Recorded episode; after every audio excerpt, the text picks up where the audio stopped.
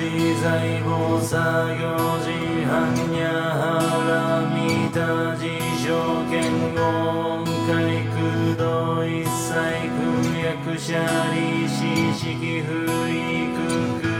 不意式式即税空空即税式重創業式薬部尿税者利子税小法空相不小不熱不空不上不増不減税国中無式無重創業式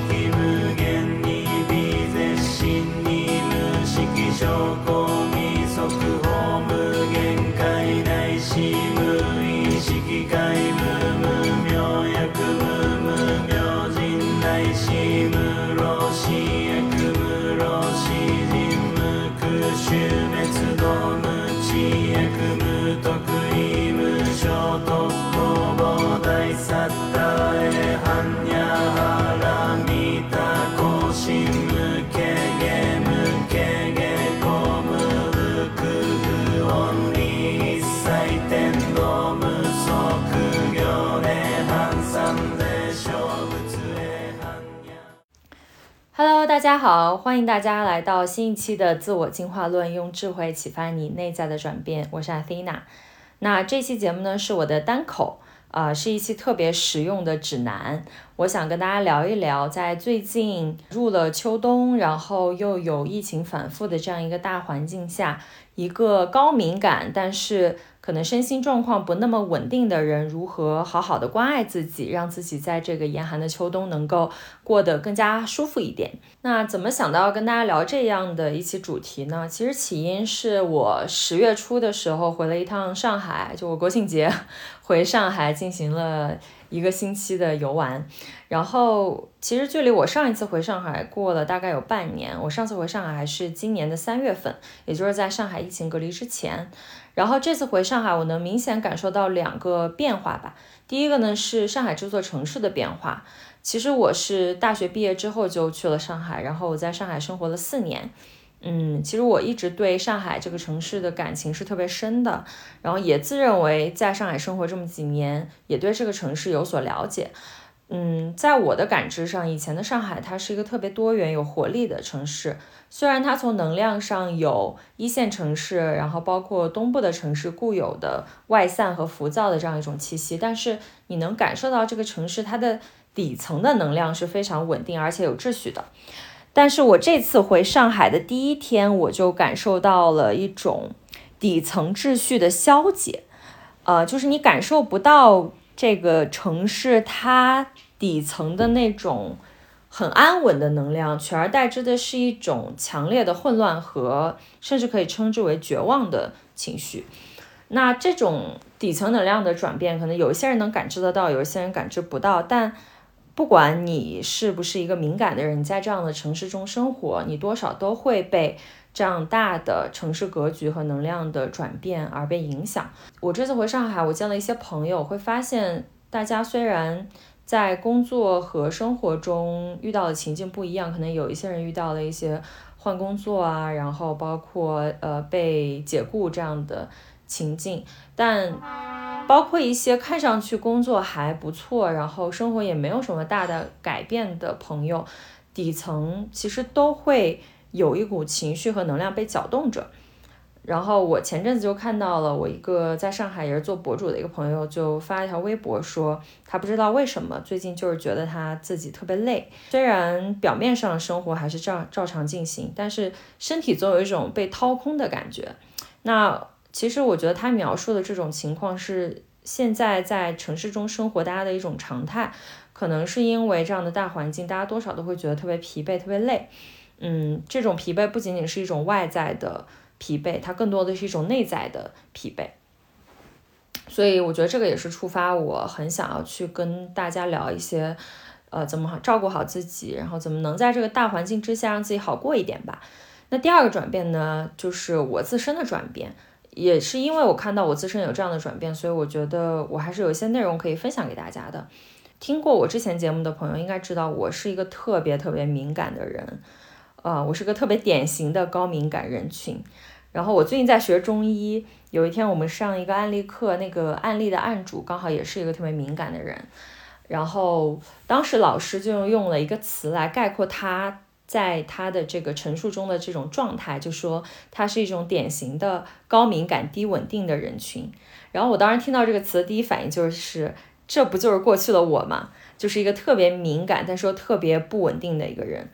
那最近这半年呢，其实我有觉察到我自己的一个转变，这个转变就是我比之前变得更敏感了。我对于身边的这个环境的能量，然后他人的情绪，然后包括这个空间里的气味、颜色，一些很细微的信息，以及身边他人的这种状态和自己状态的变化，我的觉察更加敏锐了。但是呢，我的底盘变得更加稳定了。如果用一个比喻来说，以前我像一株没有根的蒲公英，那所有的这些信息，它就像风一样，不管它从哪个方向吹来，我好像一下就被带跑了。但是现在的我，更多的是像一棵稳稳扎根在地下的树，即使有很大的风刮过，其实我可能在那个当下还是会稍微摇摆一下，但是我能够稳稳的扎在地下，稳稳的稳定在自己的身上。所以这次回上海，虽然我感受到了环境有更多的波动，身边的人有更多的波动，但我发现我能够在当下更加敏锐的觉察，并且关怀我自己。就好像当有一些风暴来临的时候，我能够更加稳定在自己的核心，然后根据我当下身体的感受做出一些调整和反应，来保护好我自己身体这样一个小宇宙的运营。嗯，那我知道听这个节目的很多朋友其实都跟我一样，都是很敏感、很容易被影响的人。在这样的环境之下，可能我能理解大家更多的情况下，很像是被风刮起的这样一朵蒲公英，大环境的能量往哪里波动，自己就被吹向哪里。所以这期节目就想跟大家分享一下，作为一个高敏感的代表，高敏感低稳定人群的代表。我们怎么样去更加的稳定自己的底盘，更加稳定自己的身心状况，然后好好的关怀自己，让自己度过这样一个严寒的秋冬。那这期节目呢，感谢有暂停实验室的赞助支持。暂停实验室其实是一直以来我比较关注的一家在身心健康领域的公司。啊，关注我比较久的朋友都知道，我其实一直都很关注这个行业中不同的创初创公司的一些方向和动态。那之前也邀请过一些创业者来录过节目。嗯，暂停实验室，我觉得一直以来都是我非常欣赏和认可的一家创业公司，因为我觉得他们提供的心理产品真的是非常的专业而且有效，他们的团队都是全科班的心理学硕博士。那他们的产品设计也是针对不同程度的情绪困扰的人群，提供非常科学、高效而且有性价比的这样一个训练计划，能够有效的帮助大家去改善情绪和睡眠上面的困扰。那上个月呢，我受邀参加了暂停实验室的情绪 EBP 行动营，做一个在这个领域探索了我我自认为还是蛮久，而且也尝试过心理咨询教练，并且长期在练习冥想的人来说，我认为暂停实验室的情绪 E B B 行动营是一款非常非常适合大家用来自我关怀的专业心理学工具。那更多关于这款产品的体验和推荐，我会在后面再跟大家详细分享。啊，所以我们就直接进入今天这个播客的内容。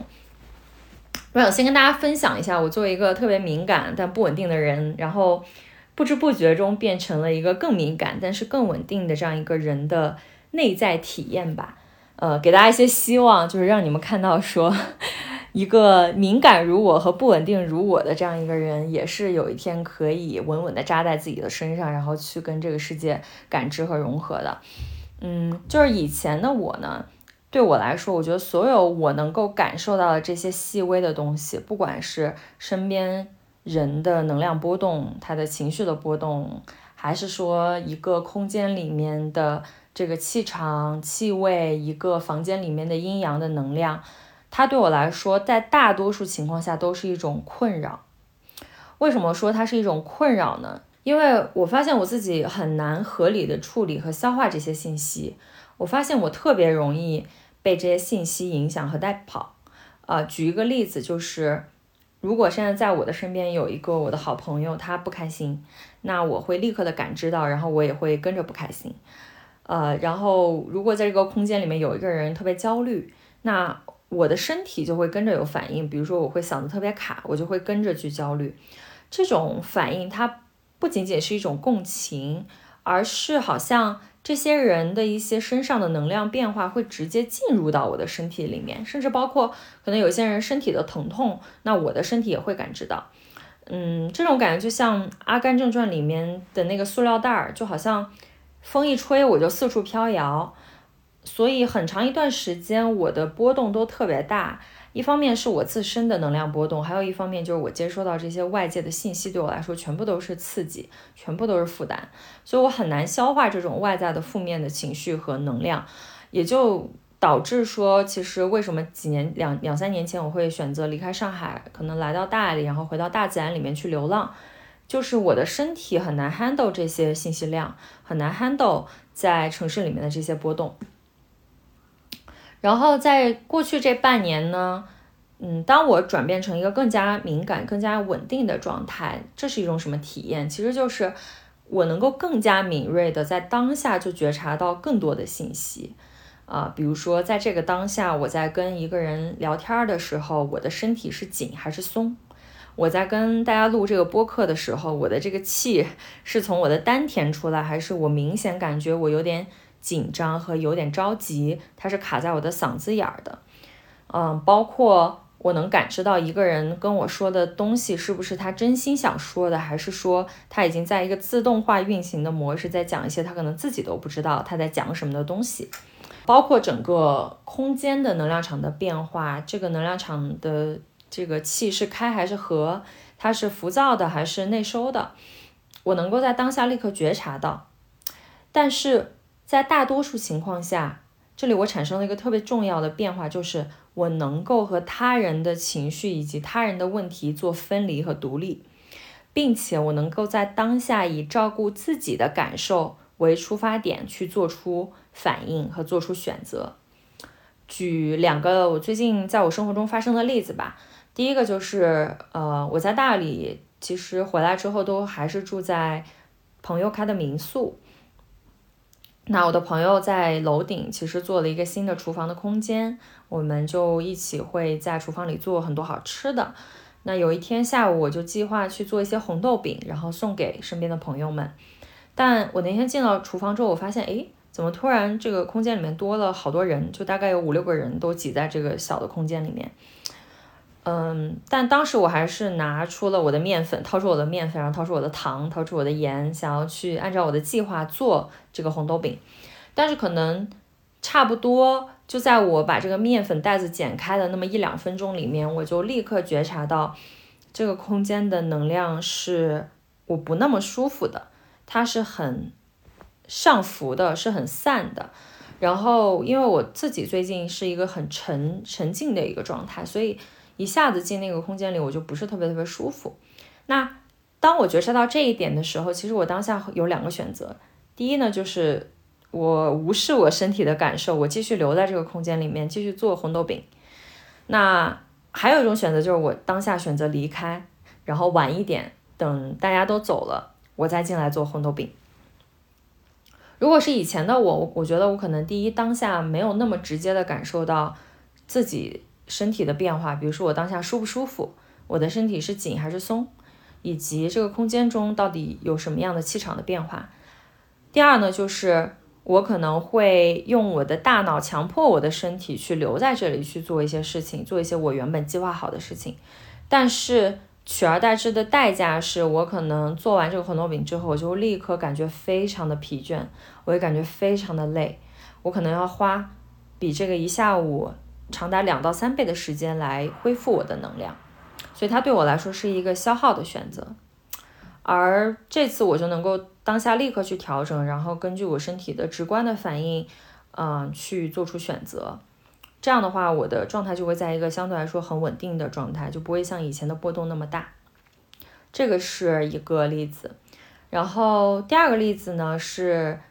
我一直我我以前特别被困扰的一个情境，就是当我身边我很重视的人对我表达强烈的情感，可甚至都不是强烈，他就是表达情感。比如说他不开心，或者说他觉得我做了什么让他不开心，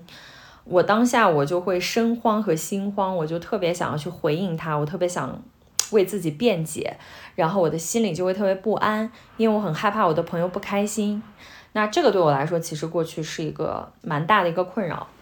然后最近发生了一件事情，就是我一个关系特别好的朋友，嗯，他人在国外。然后有一天早上醒来，我打开手机看到第一条信息就是他发给我的，他大致的意思就是他不太开心，因为过去这段时间我都没怎么回他的信息，啊，他就跟我表达了这样的一个情绪。然后当下觉察我自己的反应，我发现我的第一反应跟以前不一样了。我的第一反应变成了，首先，我的心并没有因为这样的一个情境而产生波动，我没有以前那样有当下的慌乱，或者说想要逃避，或者说很想要去解释我自己。第二呢，就是我当下的第一反应是，我觉得这不是我的问题，我的朋友有一些情感上的需求，但他不一定是因为我。虽然他讲出来的这个原因是我没有回他信息，他不开心，但是其实在他内心更深层次，他需要的是关注和回应。那这个是跟我没有关系的，这是他的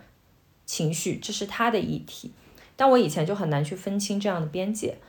然后当我意识到这两点之后，我可以在一个很中正，然后很稳定的状态去。对他的这样一个呃情绪的表达，或者说信息，做出一个出于爱的回应，就是我看到了他其实很需要作为朋友的我的支持和关注和认可。虽然我知道我内心里很清楚，这个其实跟我没有那么大的关系，他只是需要这么一个人。然后呢，我就呃出于爱回应了他，我就跟他解释了说。其实我过去这一两个月回到大理，我基本上都没怎么看手机，所以其实没回信息不是不回你的信息，是大家的信息我都不怎么回。然后呢，同时我跟他讲了我很爱他，这并不影响我对他的爱，以及我非常的怀念他和想念他。那这茬儿其实就这样过去了。我的朋友就说他其实当下表达出来他就没事儿了，但是这个情境其实过去在我生活中上演过非常非常多次，就是当。有一个人跟我表达这样的情绪，我真的特别难受，我就很不想要我身边的人不开心。这个在我之前讲高敏感那次的例子中，其实也有提到过，它可能跟我童年的一些生活经历有关。但我现在就会有这样的一个变化，然后我很欣喜于这样的一个变化，我觉得它是一个很好的变化，它意味着我更能够安住在我的身上，以不伤害自己和消耗自己的方式去关怀我身边的人。那怎么样实现的这种转变，就是让自己更敏感，但是更稳定。嗯，在讲具体的方法之前，我其实想还是跟大家强调一个点，就是，嗯，如果你是一个特别敏感的人，你一定一定不要去怀疑和否定自己的这种能力。呃，我觉得敏感或者说感受力其实是每个人都拥有的一项天赋，或者说一项礼物。就每个人都有这样的开关，每个人都其实是可以成为一个特别特别敏感的人。嗯，所以不用去责怪于自己的敏感。为什么要强调这点？因为我其实之前会有过这种情绪，就会觉得，哎呀，我怎么这么敏感呀？我要是感受不到这些多好。但其实你知道，就像古人讲的，天人合一其实是一个最高的境界。但要真正的做到天人合一，其实是一件很难的事情。啊，有很多人他想感受这些信息，他感受不到。那这个其实是跟一个人的觉受能力是相关的。当一个人的觉受能力足够强的时候，当他能够做到虚己忘我的时候，就真正他的 ego 在这一刻消失了，他才有机会能感受到和他人，呃，和身边的环境有关的这种合一的感受。所以，对于大多数人来说，这种感知能力其实是还没有被开发，或者说，啊，还是关闭的一个状态。就好比说以前的我。我就很难对别人有这种共情和感知，所以身边很多人都会说我冷漠。我现在再去看，我觉得我这种感知力的打开对我来说是一件非常非常好的事情，因为因为这种能力的打开，我能够感知到这个世界更多的层次。当然，这个层次中有正面的，也一定会有负面的。就像前两天是月食，那这次月食的能量非常强。我就观察到我身边这些很敏感的朋友，他的情绪会更容易受这种天象的影响和波动。啊，那可能相对来说不那么敏感的朋友，他可能没有这么大的反应。那这个就是我们会认为我们的敏感和感知力会带来一些负面的影响。但是呢，the other side 就是你会感受到这些更强烈的负面，也意味着你同时有能力去感受到很多的正面的。比如说，当我走在自然里的时候，我更能够感知到身边一草一木的这种生命力的气息。当我身边有这么一个活生生的人的时候，我更能够去连接他，我能够感知到他真实的存在，而不是我头脑中幻想的那个存在。所以大家不要去否定自己的这样一个能力，这是特别宝贵的一个能力。只不过呢，当你拥有这样的能力的时候，它就像一台电脑，它以前可能只处理五百一十二兆的信息。然后突然之间，你可能要去处理几个 G 的信息，它对你的 CPU 的要求就会变高了啊，所以在这个情况下，你可能就会出现身体上的一些反应啊，或者不稳定的情况，这些都是其实挺正常的。那就来到我们这一期节目的重点，一个人怎么去培养自己身心的这种健康稳定啊？因为我自己最近在大理找了一个中医调养身体，然后同时我也在学习中医的临证课程，所以这期节目我想从中医的。观点和角度跟大家分享一下，怎么样去让自己的身心更加稳定。嗯，其实从中医的角度来说，一个人的身心健康的核心是要守常。这个长呢，是指平常的长的那个长。那它的含义是。一个生命最自然、最本来的一个状态，也就是我们生活在这个大的宇宙、大的环境之下，你身体最自然的一个状态，它就是春生夏长、秋收冬藏，也就是我上期节目用到这个词 “organic”，就是有机的、自然的。我们平常会说的这种身心健康，其实就是我们能够保持在这样的一种平常的状态。我觉得这个可能跟大家啊。在普通语境下理解的健康的状态可能有点不太一样，可能有些人会觉得健康就是一个人红光满面，然后这个人特别有能量，呃，这个人就是有用不完的劲儿，他的能量一直在往外放。其实从中医的角度来看，这样的状态它不一定是健康的，它有可能他的气是外浮的，他的能量是外泄的，所以你会观察到生活中有一些看上去能量很高的人。他不稳定，他会在某一个时间点能量啪一下泄出来，然后过一会儿又啪一下能量掉下来，然后他需要很长的一段时间去休养和恢复。我我呢，我本人以前就是这样的人，我就是一个特别不稳定，然后有一点劲儿都要完全使出来的这样一个状态。但在中医的角度来说，健康的状态是你能够守长，你能够在一个平常、自然、放松的状态。他可能看上去没有那么那么多的能量去外放，但是这个人他从精气神不同的层面，他都是很健康的。那怎么能够做到这种守长呢？怎么能够做到自己的这个精气神不外泄呢？其实这中间很重要的一个点就是，啊，我们的神在中医里面，我们在讲自己的生命层次的时候，我们会讲到神气形三个层次。那一般来说，我们可能会讲到一个人的身体，我们就是从形的层面入手。比如说，我看到这个人的啊，这个身体的外表的这个一个表征，它是不是健康的？但其实除了形这个层面，还有气和神这两个不同的层次。那在这其中最重要的就是神，这个神你可以理解为一个人的精神，也就是说，当一个人的精神非常的充足。啊，他的阳气很旺，然后他的神很安定的时候，这个人他其实就在一个相对来说身心比较稳定的状况。所有有形疾病的前身，首先是一个人的神病了，意思是当一个人的精神不足，他不稳定啊，你很容易丧失注意力，然后你很容易被外界的信息干扰和影响，那你就比较容易去动心、动情、动欲。从而引发的是你在生活中你的情绪不稳定，你睡眠不好，然后你整个人担惊受怕，你很容易感受到压力，你很容易感受到烦恼。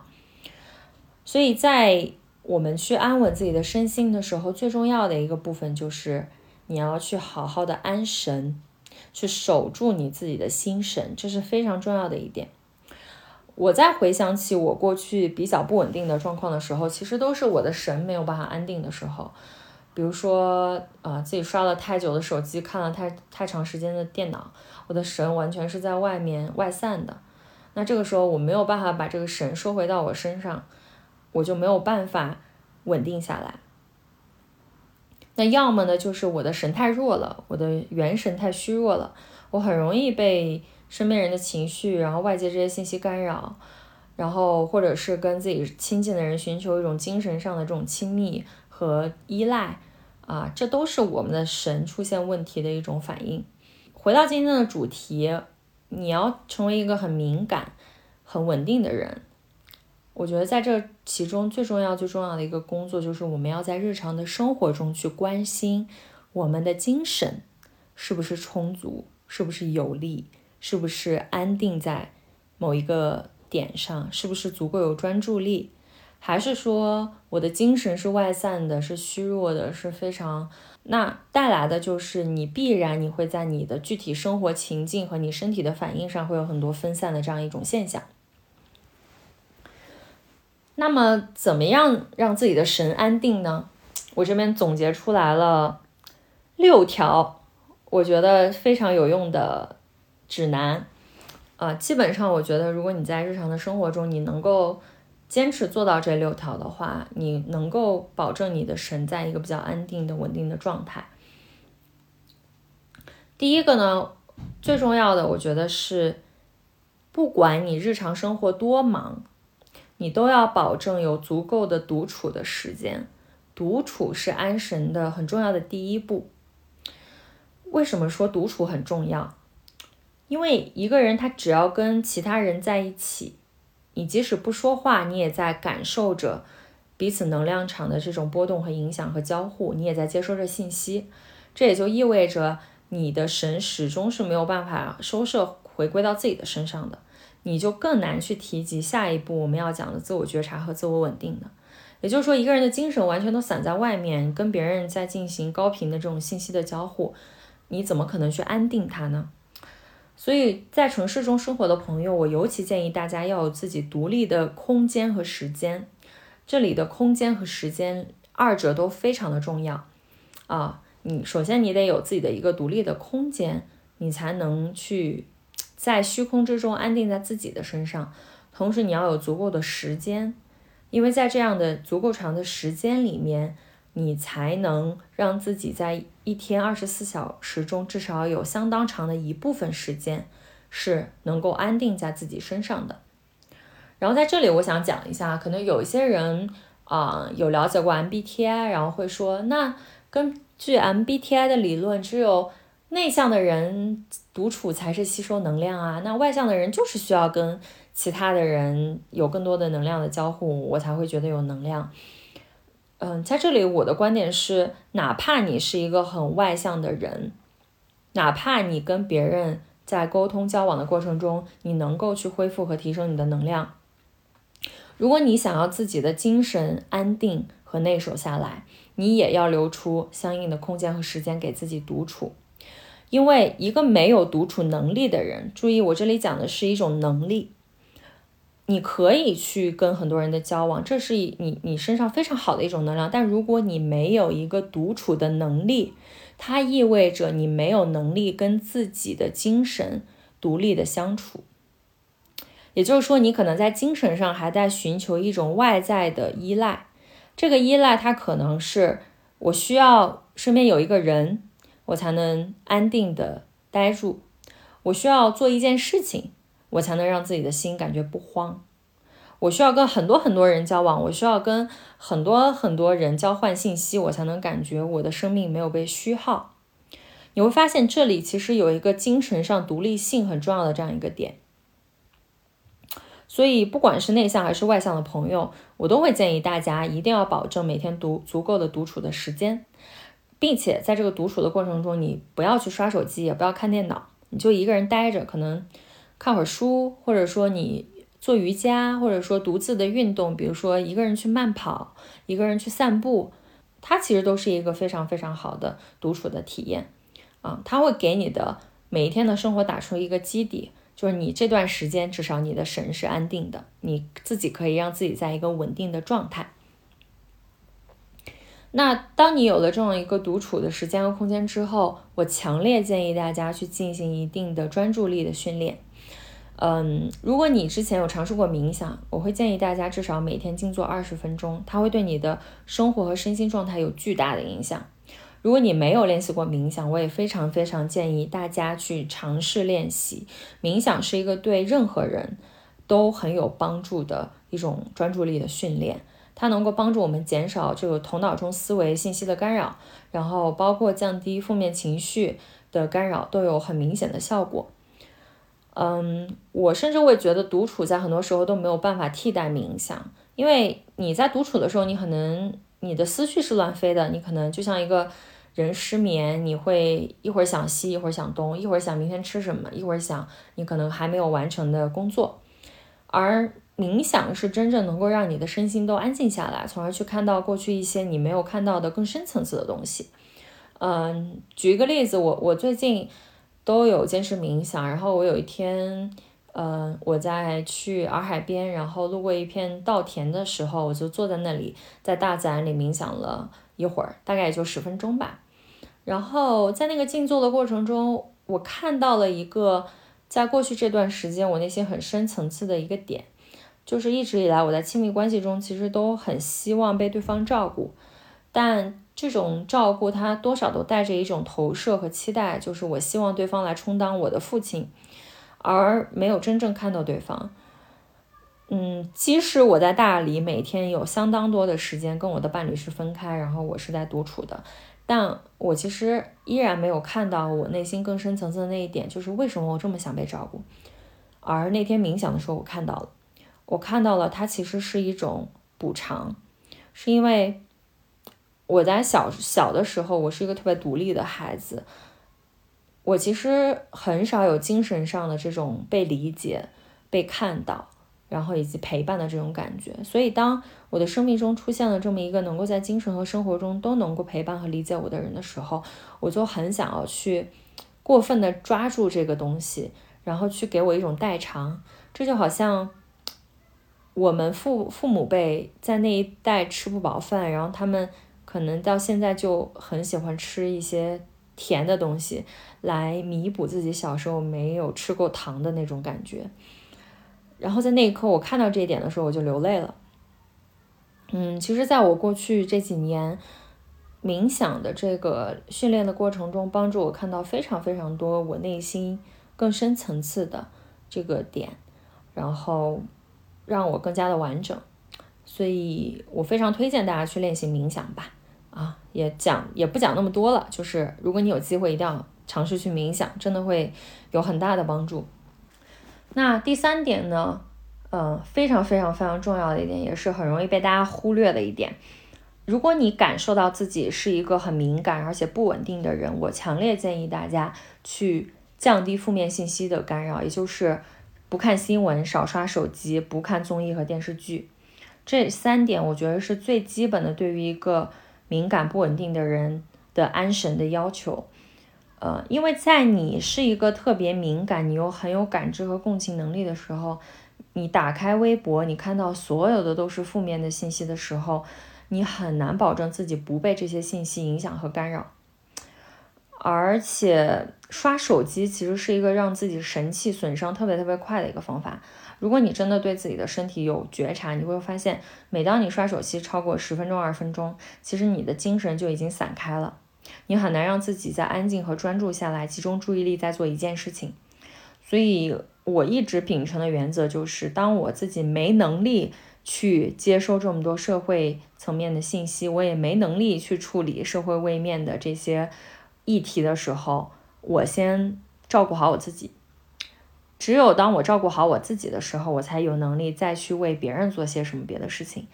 所以，很强烈的建议大家，真的别看新闻了，少刷微博，别少刷手机，然后也别看那么多电视剧和综艺，因为你会发现综艺它其实很多时候它在刺激我们的情绪，它在刺激我们的气息往外去发散，啊，它在调动我们的那个部分。但回到我们一开始讲的那个点，什么样才算一个健康的状态？其实你要手长啊。那这种很巨大的情绪波动，它其实脱离了你的平常的这样一个状态，所以就是不要这样再去做了啊。然后第四个点呢，就是嗯，尽可能的保持充足的睡眠。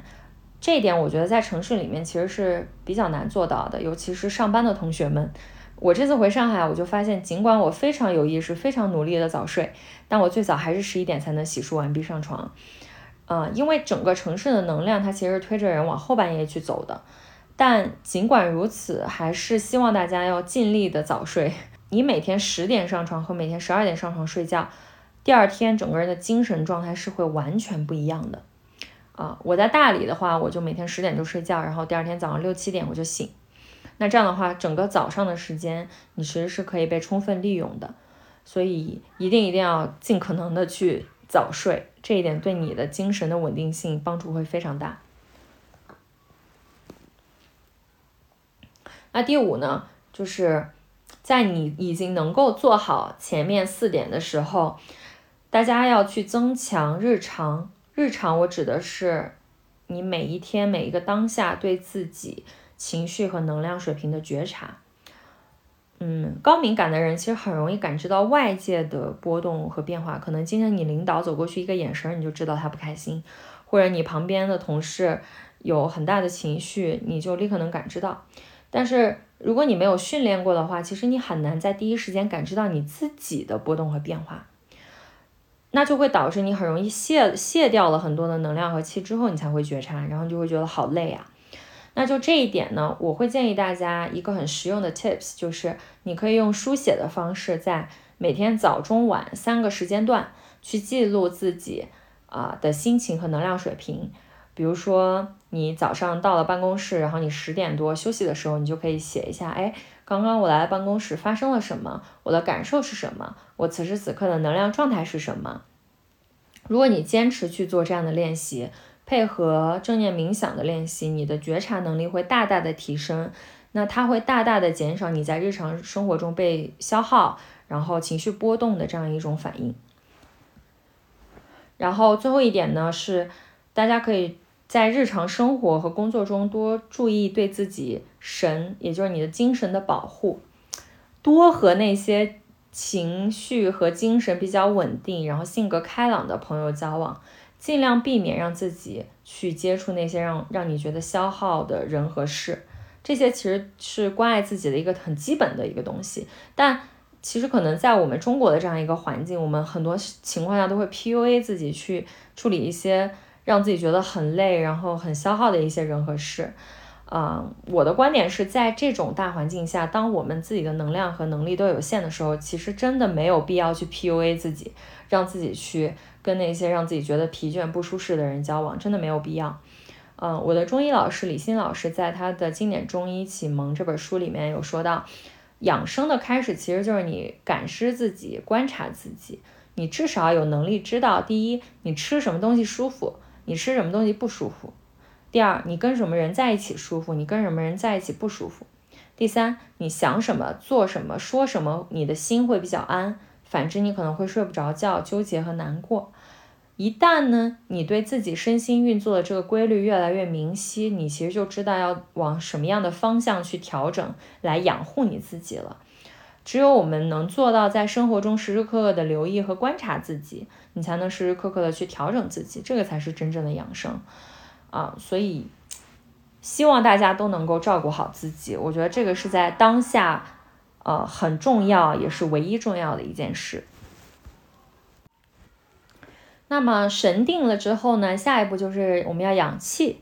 怎么理解这个气呢？这个气可以理解为一个人的能量代谢水平。如果你的气是充足的，也就是说你身体的能量充足，你其实也就会相应的更加稳定，更加不容易感受到情绪上面的内耗，然后生病和虚弱。嗯，作为城市里生活的人，其实大多数气都比较虚，而且外浮。所以这里就要非常注意，你要在日常去提升你气的稳定和流通度。比如说，当你觉察到自己比较虚、不稳定的时候，你就少见一些朋友，少参加一些 party，少开一些会，可能开会的时候多放放水，啊，这些见人说话和做事的事情，其实都在无形之中在消耗我们自己的能量。如果对自己身体有觉察的人，会很能体察到我说的这一点。比如说，我以前大学打辩论的时候，我就发现我每次打完辩论赛，我都特别累，因为说话其实是一个特别耗气的事情。所以为什么说沉默是金？因为你在说话的过程中，如果你没有那份觉知的话，你就是在消耗自己的能量。再者呢，就是要保证日常的运动量，这个是保证你整个气的流通度的一个关键。建议大家多去户外，去大自然里面运运动，然后慢跑啊、打球啊，这些都是保持气机运转的一个关键。嗯，在城市里很缺少跟大自然接触的机会，那我会建议大家在周末和闲暇的时候有机会可以多去公园和郊区的大自然里面走走。像我在大理的时候，每天都会去大自然里散步。那我在上海的时候也会经常去徐汇滨江啊，然后去中山公园啊走走，在大自然里。总会去养你自身的这样一个契机的，这个其实是非常非常好的。那当你的神和气都能够安定好，能够守住的时候，你自然身体的心灵上这样一种能量的波动就会减少，你就会变得更加的稳定。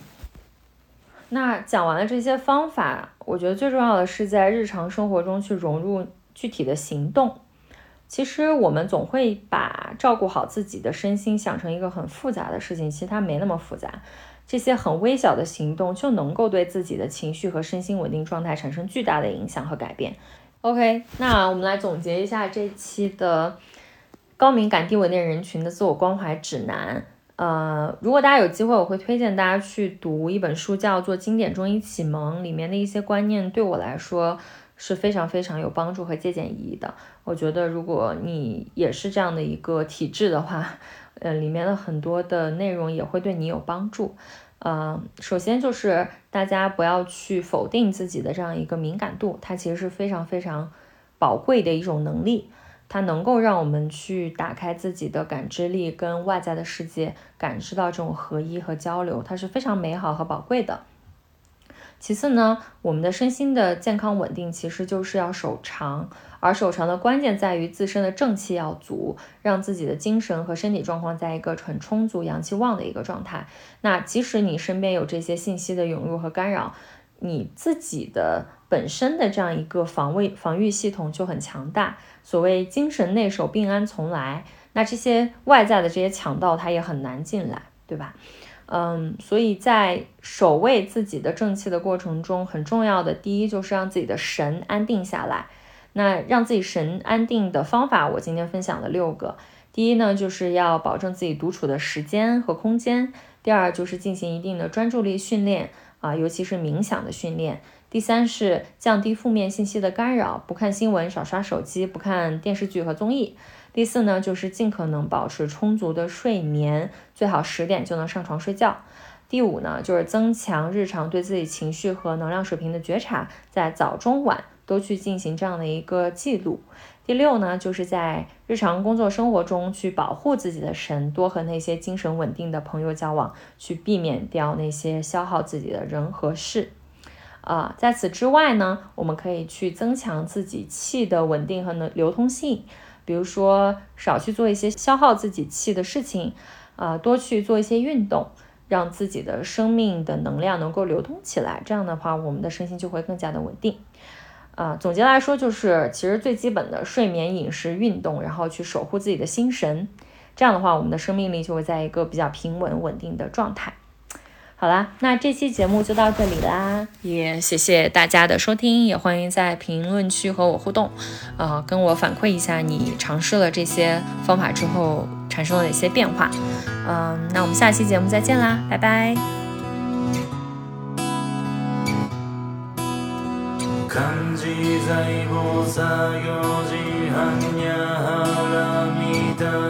しゃ りししきふいくくふいしきしき規則税空空即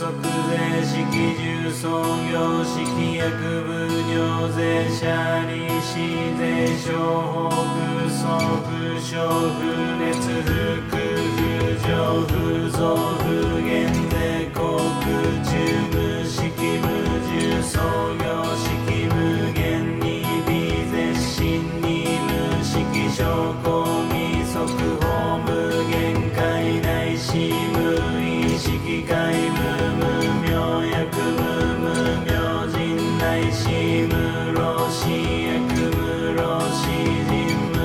終滅の無知へ組む徳